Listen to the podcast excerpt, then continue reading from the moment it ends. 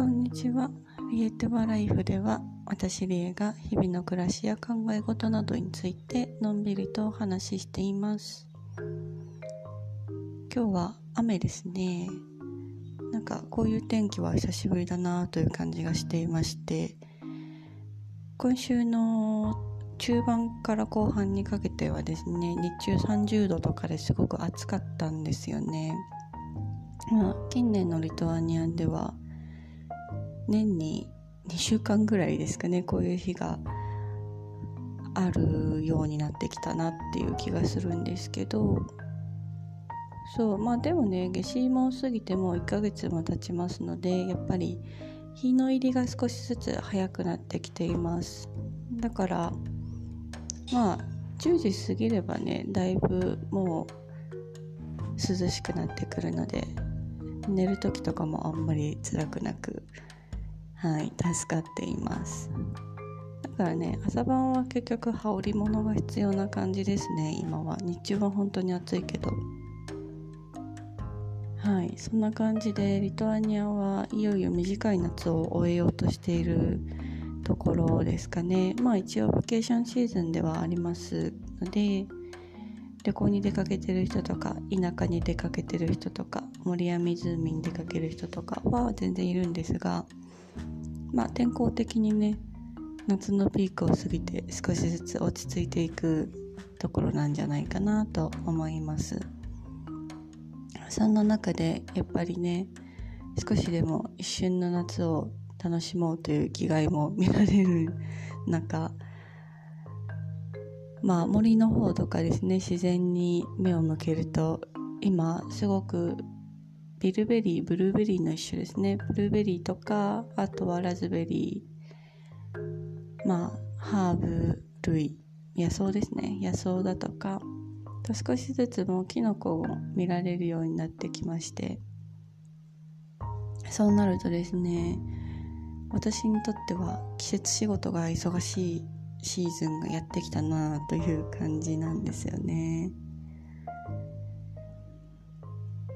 まあ自然の恵みって一瞬じゃないですか。旬の野菜とか考えてもそうだと思いますけど。やっぱりねその時一番エネルギーのある自然の恵みをその時期にいただくから美味しいとかね感じるものであったりするしたくさん収穫できた場合はまあ乾燥させるなりキノコだったらね乾燥させるなり果実類だったらジャムにするなりして保存するっていう知恵が昔からされてきたわけですよね。私もそういう先人の知恵といいますか暮らしの知恵みたいなのをフォローしたいなと思っているのでまあリトアニアに来ている今リトアニアでできることをやりたいなと思って季節仕事に日々勤しんでいます。でまあ仕事がすごい今忙しいのでまあできることはできることも時間も限られてはいるんですけどまあそれでもね先週かな？先週は頑張って森に行ってビルベリーをひたすら無心で2時間ぐらい積んで いました。あの森といいますかねあの自然公園だとかそういうのが点在してるんですけどビリニュスって。でそういうところって自然享受権がみんなあるという前提のもとなのでまあそういうベリー類とかねキノコ類とかあの大規模な木の伐採とかじゃない限りあの自然を享受する権利があるので誰が行って摘んだりしてもいいんですよね。で私がよく行くところは結構広いのでまあ広いし私はあんまり土日には行かないようにしているので少しでも人の少ない月曜日とか平日を狙っていくんですけどまあ朝とかね朝っていうか午前中とかに森に行ってもほとんど誰も会わないのでまあ割と心ゆくままに楽しむことができます。でそうあのブルーベリー本当はブルーベリーをメインに詰めに行ったんですけどその日についでにちょっと地面を注視しながら森を散歩していたらアンズ岳っていう黄色いキノコがあるんですけどそれがもうちょいちょい生え始めていてですね。ノルウェーにいた時もそのアンズ岳っていうのはすごく人気だったんですけどリトアニアでもやっぱり人気みたいですね。まあ確かに香りは良いしバターソテーとかシンプルになんだっけリゾットとかにするとすごく美味しいんですけどやっぱりその目立つじゃないですか黄色って。だから結構だろう。見つけやすいっていう意味であのキノコ狩りのシーズンとかになるとあ取られてるみたいな跡をね よく発見したりします。まあなんかノルウェーの森に比べて私が今よく行っている場所っていうのは比較的平らなのでキノコを結構見つけやすくてありがたいですね。私そのベリーの生えている群生しているエリアっていうのもすごくたくさんあってもう100人行っても全然取りきれないぐらいの量なんじゃないかって 思うぐらいあるしこれからはあのブルーベリーだけじゃなくてコケモモリンゴンベリーとかそういうものも少しずつ色づいてくるんじゃないかなと思うとまだまだ季節仕事は終わらない感じがいたします。でその他にですね私が最近集めていたものとしてはやっぱ野草ですかねハーブ。一応リトアニアの中ではその6月の夏至祭までにハーブを摘むとなんか効能がパワーがすごく何集まっている植物をいただけるよみたいな説もあるらしいんですがまあシーズン柄ねまだ花の咲いてないものとかもありますので。そう最近はねセント・ジョンズ・ワートっていうハーブがあるんですけどそれがいろんなところに咲いててですね森のねお花の咲いているものを少しずつ集めていました。セント・ジョンズ・ワートって日本でどれぐらい馴染みのあるハーブなのかよくわからないんですけど、まあ、西洋ではね結構耳にする目にするハーブといいますか薬局とかに行くとハーブティーだとか売ってるんですけどあのサンシャインハーブって言われていてうつとか気分の落ち込みにすごく効果のあるハーブだったりするんですよね。なので私もよくお茶で飲んで落ち込んだ時は数日かけてハーブティーをいただいてるんですけどそうハーブティーもいいけどチンキもいいなと思ったので何回かに分けてセント・ジョンズ・ワートのハーブを取りためて乾燥させておいたのでウォッカに今つけてるところですね。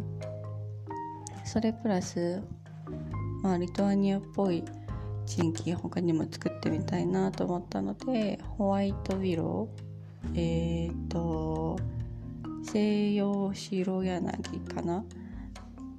を取ってきたりとかあとはよくラズベリーリーフが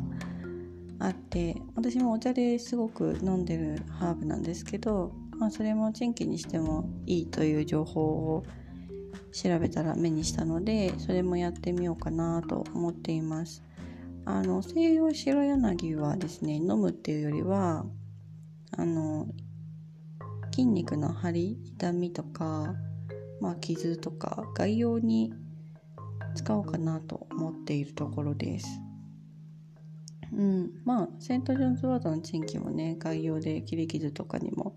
効くみたいなのでチンキあんまり使ったことないんですけどまだ。まあでも作ってみたいな。せっかくだし植物療法もちょっと学んでね学びを生かしたいところであったので。それは今までやってなかった。けど今年始めた。季節仕事の一つと言えますかね。うん。まあ、あとは普通にねハーブいっぱい持ってきて乾燥させてお茶にして飲むようにしたりとかあと私は草木染めをやるので染料のためにちょっともらったりとかしてますかね。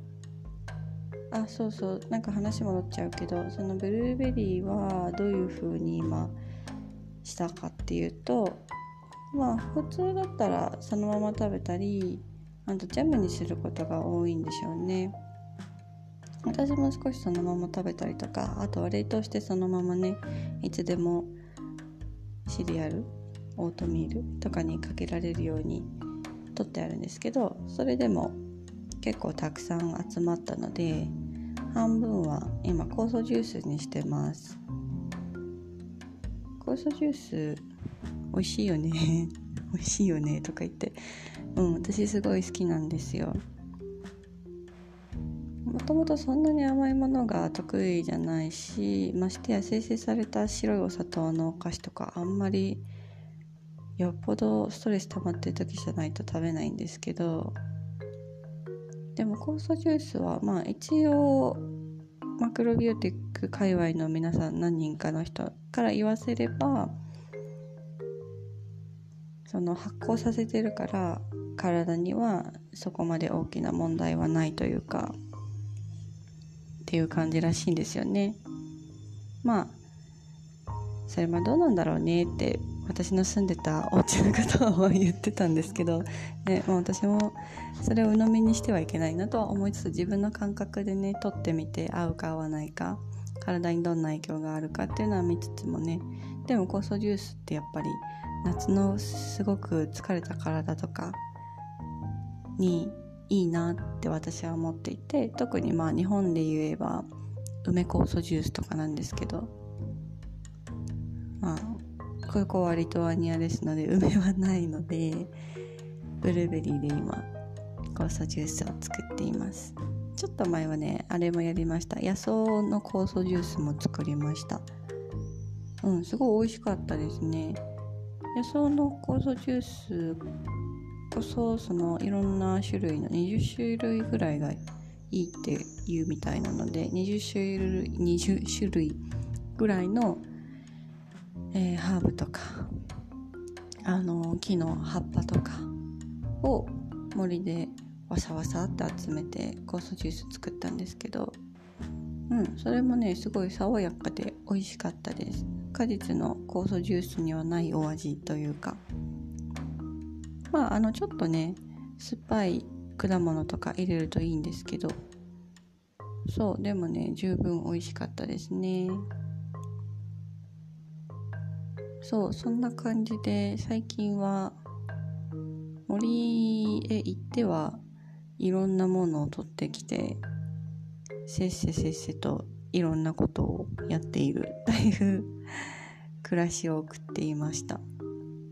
まあこれからあの本格的にキノコシーズンがやってきますのですごく楽しみですね。まあその話はまたいつかできればいいと思うんですけどその時になったらねすると思うんですけど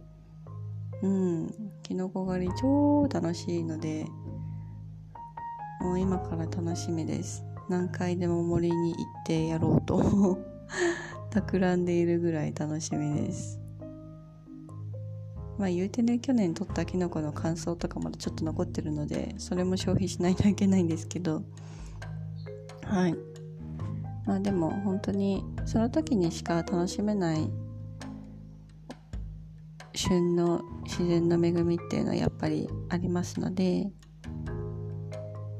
そうそういうのを楽しみに日々暮らしていけたらいいなっていう風に感じています。はい。そんな感じになりますね。はい。じゃあ終わりにしよっかな。今日も最後まで聞いてくださり本当にありがとうございました。ではまたね。バイ。